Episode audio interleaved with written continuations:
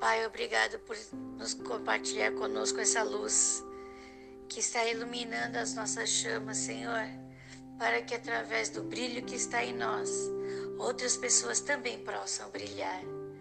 Obrigado, Senhor, pela tua palavra que a cada dia tenho aprendido com ela, Senhor. Louvado seja Deus. Palavra que vem para libertar, para transformar, para curar, para salvar, Senhor. Obrigado, Senhor, porque a cada dia somos transformados por Ti. Obrigado por mais esse dia, na qual veremos a Tua transformação em nossas vidas e a Tua luz brilhando através de cada um de nós. Em nome de Jesus. Amém.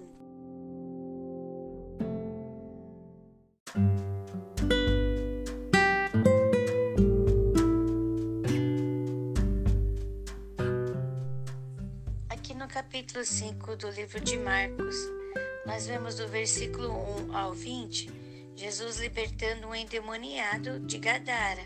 Também podemos encontrar essa passagem em Mateus capítulo 8, do versículo 28 ao 34.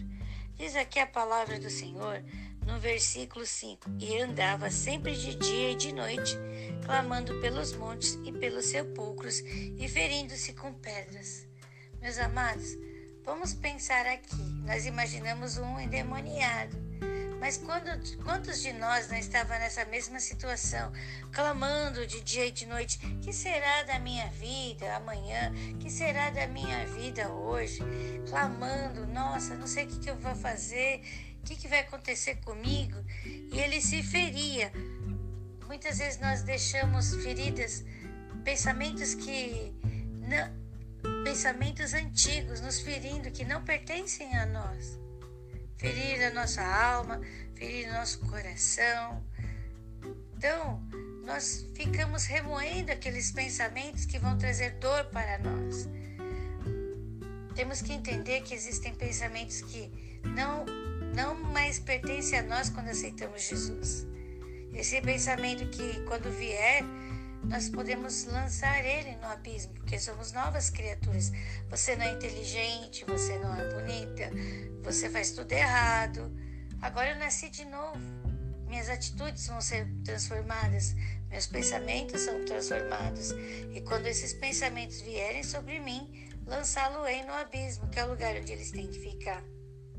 Então, meu amado, minha amada, diz aqui que a, a palavra de Deus, clamando, de dia e de noite. Esse clamor que antes eu tinha, não terei mais.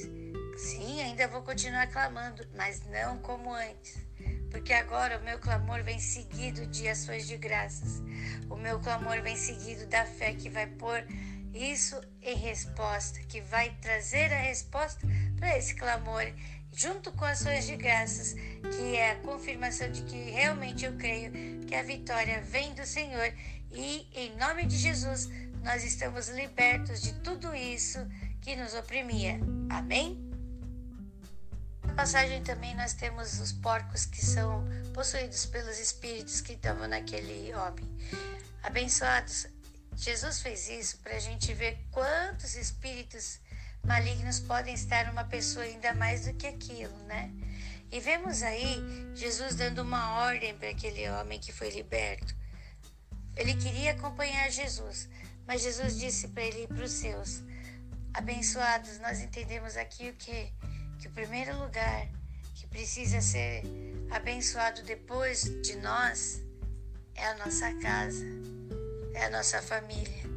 Então, abençoados, que hoje, nesse dia, após a libertação que Deus está fazendo em cada um de nós, a transformação ocorra na nossa família.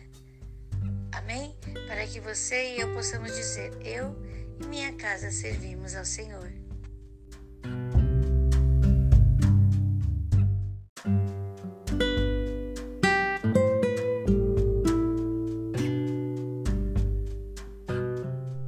Continuando no livro de Marcos, do capítulo 5, versículo 21 ao versículo 43, nós temos a história da filha de Jairo e a mulher que tinha um fluxo de sangue. Quando Jesus estava ali, apareceu Jairo pedindo para que Jesus intervisse sobre a vida de sua filha. O que acontece? Durante o trajeto da, é, de onde Jesus estava até a casa de Jairo, aconteceram vários fatores e tinha uma mulher que tinha 12 anos, tinha um fluxo de sangue. E a Bíblia diz que ela tinha gastado todo o dinheiro, tudo que ela tinha, e ela, em vez de melhorar, só piorava. Muitas vezes nós gastamos nossa, nossas coisas, é, nossa vida em coisas que, em vez de trazer melhoria para nossas vidas, tem trazido piora. E ela dizia: Olha o que aconteceu. Versículo 28, porque dizia: Se tão somente tocar nas suas vestes, sararei. Ela dizia, ela dizia, meu amado, minha amada, olha essa pérola, ela dizia o importante é nós falarmos o que nós temos falado para nós a respeito de Deus. O que nós temos falado para nós mesmos a respeito de Deus. Nossa vida pode estar é, uma piora, mas quando aceitamos Jesus como nosso Senhor e Salvador, o que estamos dizendo de Jesus sobre nossas vidas? O que estamos dizendo de Deus sobre nossas vidas? Porque aquilo que nós estamos falando para nós é o que vai acontecer na nossa vida. Aí ela dizia que se tão somente tocar na veste, sararei. Eu não preciso que Jesus estenda sua mão para mim. Não preciso ser tocado por Jesus. Só tocando na bainha da roupa de Jesus, na parte mais arrastada, na parte mais miserável da roupa, eu vou ser curada. E ela dizia: que estamos dizendo para nós a respeito do que Jesus é para nós e o que ele pode fazer em nós.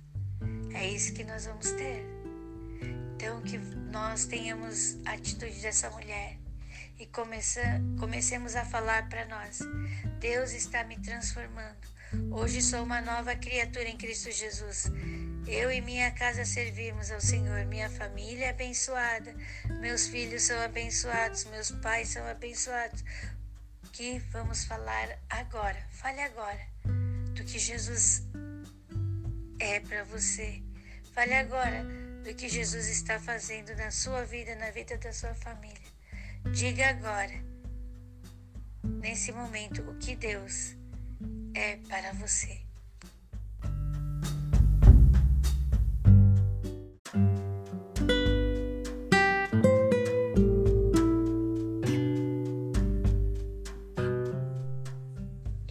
Jesus fala: Não, de mim saiu virtude. Aí todo mundo fala: Mas está no impu aqui, Jesus? Como você sabe? Jesus diz: Eu sei de mim saiu virtude. O que Deus quer é que a gente entenda que quando Ele opera em nós, nós temos que dar testemunho. O testemunho é a confirmação da minha fé que eu acredito que isso que aconteceu comigo foi graças a Deus. É isso que nós fazemos através do nosso testemunho. E a palavra de Deus diz assim: que ele ainda estava falando, versículo 35. Ele estava falando para a mulher.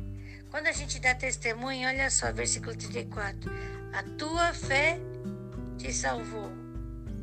Vai em paz e ser curada desse mal.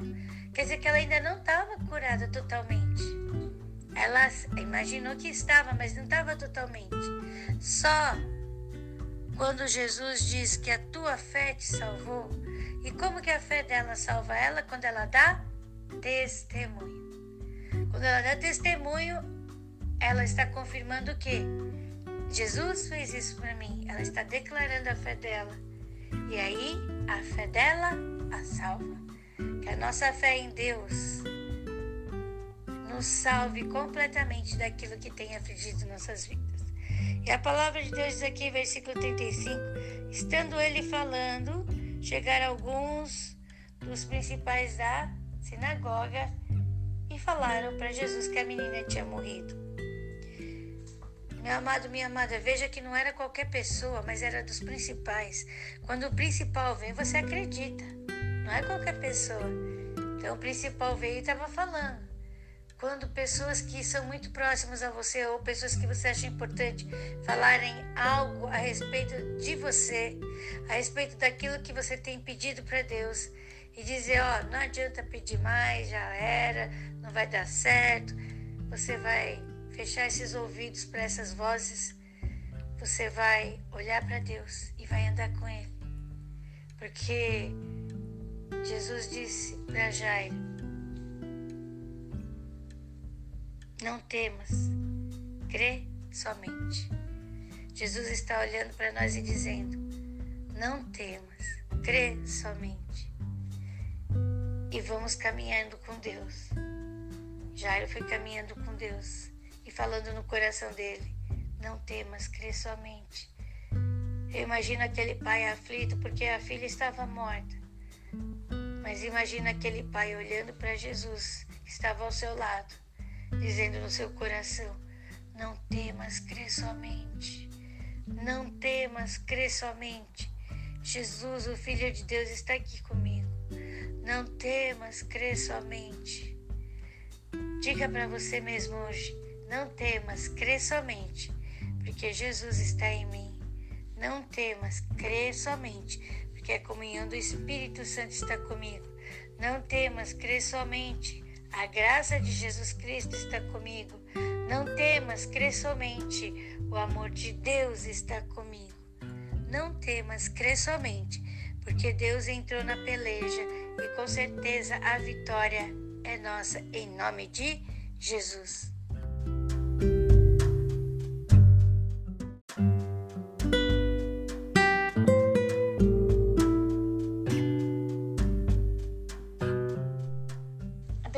Jesus também entra no quarto, não entra com todos.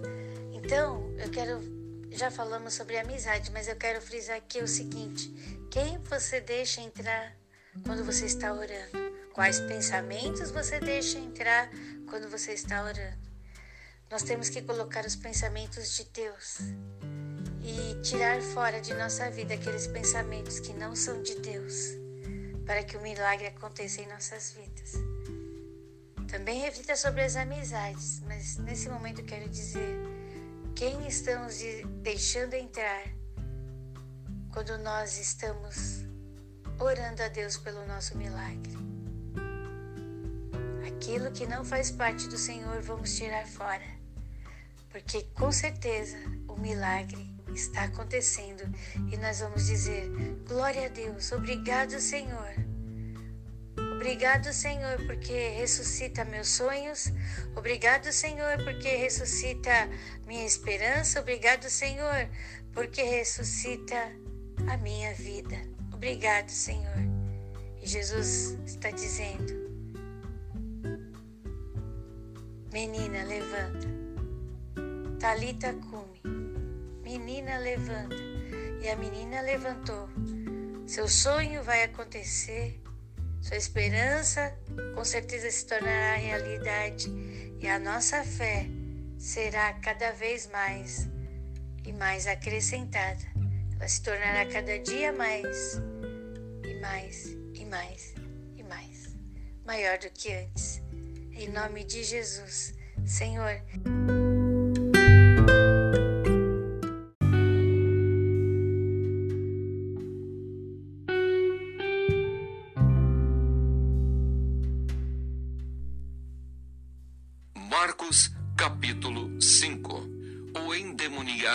Gadareno E chegaram à outra margem do mar, a província dos Gadarenos.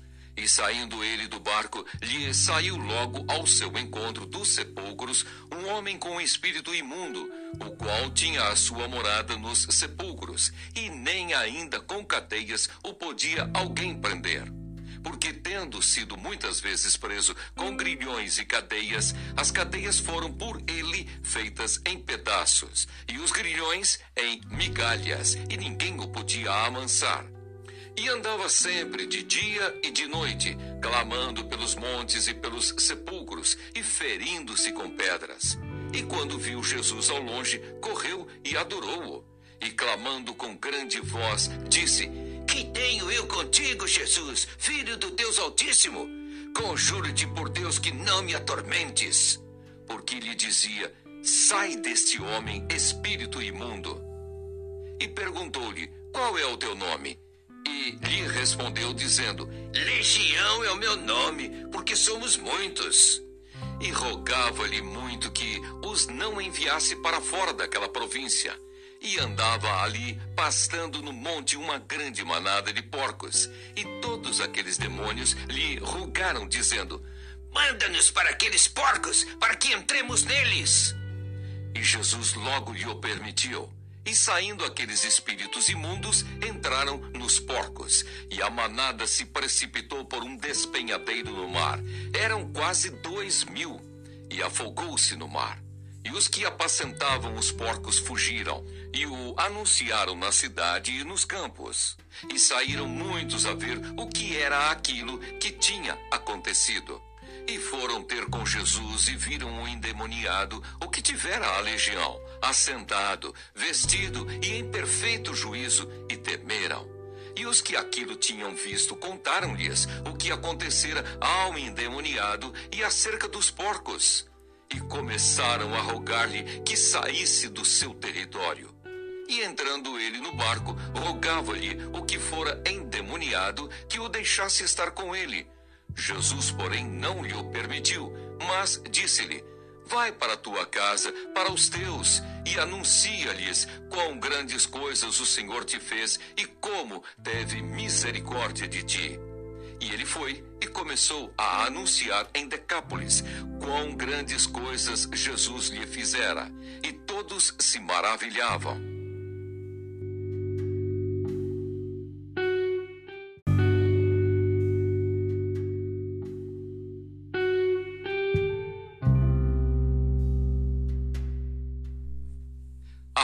de Jairo, a mulher que tinha um fluxo de sangue. E passando Jesus outra vez num barco para o outro lado, ajuntou-se a ele uma grande multidão, e ele estava junto do mar.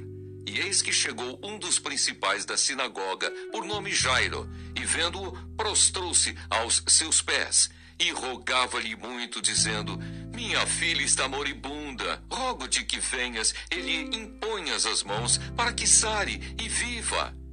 E foi com ele e seguia-o uma grande multidão que o apertava. E certa mulher que havia doze anos tinha um fluxo de sangue e que havia padecido muito com muitos médicos e despendido tudo quanto tinha, nada lhe aproveitando isso, antes indo a pior. Ouvindo falar de Jesus, veio por detrás entre a multidão e tocou na sua vestimenta, porque dizia: Se tão somente tocar nas suas vestes, sararei. E logo se lhe secou a fonte do seu sangue, e sentiu no seu corpo estar já curada daquele mal. E logo Jesus, conhecendo que a virtude de si mesmo saíra, voltou-se para a multidão e disse: Quem tocou nas minhas vestes? E disseram-lhe os seus discípulos: Vês que a multidão te aperta e dizes: Quem me tocou? E ele olhava em redor para ver a que isso fizera. Então a mulher que sabia o que lhe tinha acontecido, temendo e tremendo, aproximou-se e prostrou-se diante dele e disse-lhe toda a verdade. E ele lhe disse: Filha, a tua fé te salvou. Vai em paz e ser curada deste teu mal. Estando ele ainda falando, chegaram alguns do principal da sinagoga, a quem disseram: A tua filha está morta, para que enfadas mais o mestre? E Jesus, tendo ouvido essas palavras, disse ao principal da sinagoga: Não temas, crê somente. E não permitiu que alguém o seguisse, a não ser Pedro e Tiago e João, irmão de Tiago. E tendo chegado à casa do principal da sinagoga, viu o alvoroço e os que choravam muito e pranteavam. E entrando, disse-lhes: Por que vos alvoroçais e chorais? A menina não está morta, mas dorme. E riam-se dele. Porém, ele, tendo-os feito sair, tomou consigo o pai e a mãe da menina e os que com ele estavam, e entrou onde a menina estava deitada.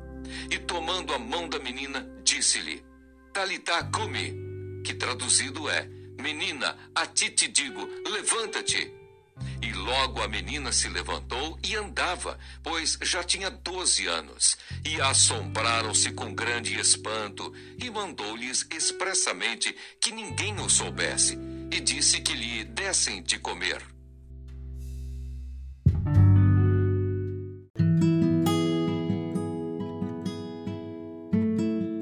Salmos capítulo 36, versículo 1. A prevaricação do ímpio fala no íntimo do seu coração. Não há temor de Deus perante os seus olhos. 2. Porque em seus olhos se lisonjeia até que a sua iniquidade se mostre detestável. 3. As palavras da sua boca são malícia e engano. Deixou de entender e de fazer o bem. 4 maquina o mal na sua cama, põe-se em caminho que não é bom, não aborrece o mal. 5. A tua misericórdia, Senhor, está nos céus e a tua fidelidade chega até as mais excelsas nuvens. 6. A tua justiça é como as grandes montanhas, os teus juízos são um grande abismo. Senhor, Conserva os homens e os animais. 7. Quão preciosa é, ó Deus, a tua benignidade, e por isso os filhos dos homens se abrigam à sombra de tuas asas. 8. Eles se fartarão da gordura de tua casa, e os farás beber da corrente das tuas delícias. 9. Porque em ti está o manancial da vida, na tua luz veremos a luz. 10. Estende a tua benignidade sobre os que te conhecem e a tua justiça sobre os retos de coração. 11. Não venha sobre mim o pé dos soberbos e não me mova a mão dos ímpios. 12. Ali caem os obreiros da iniquidade, cairão e não se poderão levantar.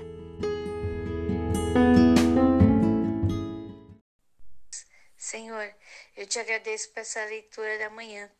Te agradeço porque o Senhor está ressuscitando sonhos, está ressuscitando esperanças, está ressuscitando a fé que nós temos. Ela agora realmente é real. Pai, obrigado por estar tirando essas vozes que não pertencem a nós, esses pensamentos que não pertencem a nós. Obrigado porque o Senhor está nos libertando de todos eles. E hoje, Senhor, nós vamos viver o sobrenatural de Deus sobre nossas vidas, nos nossos negócios, na nossa família, na nossa vida. Senhor nosso Deus, obrigado por sempre acreditar em nós. Obrigado por estar aqui conosco. Obrigado por nos amar tanto assim. Hoje, no meu emprego, Deus vai me dar uma criatividade imensa eu vou buscar ser o melhor empregado dessa empresa. No meu negócio, o Senhor vai me dar visão para que eu não olhe a crise, mas eu olhe o que eu posso criar nesse momento. Obrigada, Senhor, por isso. Deus, o Senhor está trabalhando dentro de cada um de nós, nos transformando a sua imagem e semelhança, para que as pessoas possam ver a luz de Deus brilhando em cada um de nós em nome de Jesus, e assim sejam impactadas e também comecem a brilhar essa luz que eles também têm neles. Em nome de Jesus, nós te agradecemos por essa manhã abençoadíssima que estamos tendo, que teremos em nome de Jesus. Amém.